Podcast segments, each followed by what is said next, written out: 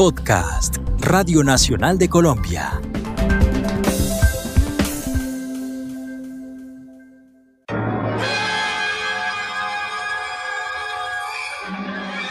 En el año 2021, en Colombia las ciudades crujen con los gritos de las protestas. Un héroe renace desde los archivos de Radio Nacional. Calimán, el hombre increíble. Nombre clave, Andrés Grillo. Superpoder. Escribir crónicas que se ganan premios y editar libros de no ficción, aunque es el editor de Mario Mendoza, que hace pura ficción. Superhéroe favorito, Calimán. Yo no sé qué fue primero, si el programa radial o los cómics, pero igual se alimentaban mutuamente. Y pues recuerdo claramente las historias de Calimán en la radio, porque en la casa, en mi casa siempre escuchamos muchísima radio. Mis papás compraron una radiola gigantesca, muy bonita, pero la compraron justo en el límite antes de que aparecieran otros equipos de sonido mucho más modernos y compactos. Entonces recuerdo que en esa, en esa radiola escuchábamos en las tardes, mi papá trabajaba en la casa en una época cuando yo estaba niño, o con las empleadas que trabajaban ahí también con mi mamá, ellas ponían siempre programas de radio.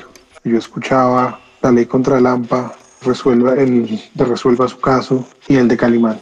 Y Calimán era fascinante por la calidad de las voces, por la tensión que generaba, por el suspenso. Entonces era una dicha escucharlo y esas narraciones como que lo sacaban a uno del lugar donde se encontraba y hacían que mi mente infantil volara a mundos exóticos, lejanos, llenos de aventuras.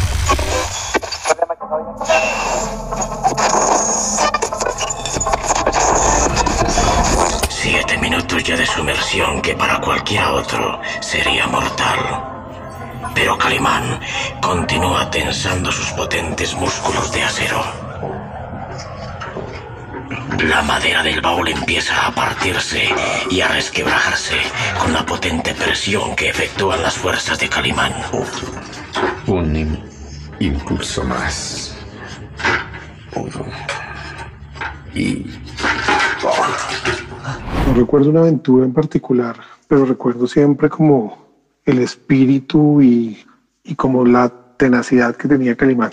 Eso yo creo que a mí me encantaba, porque siempre cuando todo parecía estar como perdido totalmente, él siempre tenía como, sacaba una última reserva de energía o de fuerza o de ingenio para superarla. Y eso era algo que a mí me encantaba. Y pues siempre que tuviera un compañero que además era como un adolescente, era como muy interesante para uno también, porque era como la posibilidad de, de ver a un aprendiz y a su maestro.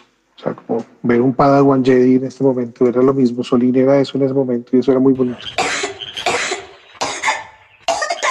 Unos minutos más en el fondo, Solín. Y hubieras... mm, pero solamente tragaste un poco de agua. ¿ah? Calimán, Te saqué a tiempo, muchacho. pero eres tú.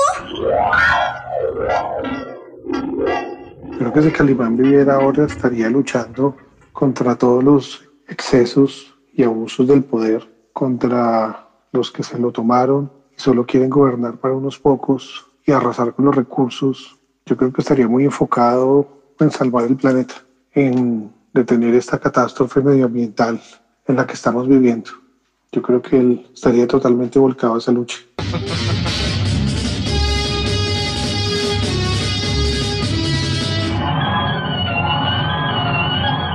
Calimán, repuesto ya, se incorpora lentamente.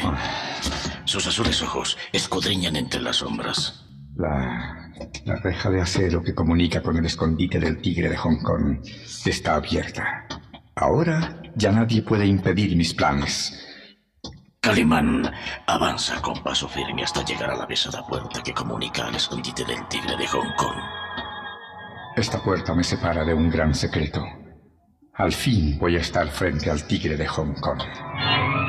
Me encanta que la Radio Nacional haya hecho este rescate, parte de la memoria histórica del país. Me parece que fue un gran momento de la radio. Siempre lo ha sido, la radio ha sido vital en la construcción de identidad nacional. Y yo creo que traer de nuevo estas historias, este pedazo de, del país, pues es muy importante para que las nuevas generaciones se conecten también. Entonces yo creo que es lo único que merece es un gran aplauso por este esfuerzo maravilloso y gigantesco.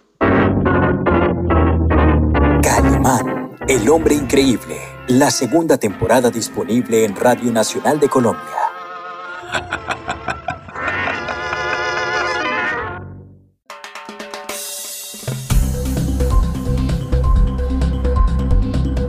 Este fue un podcast de Radio Nacional de Colombia.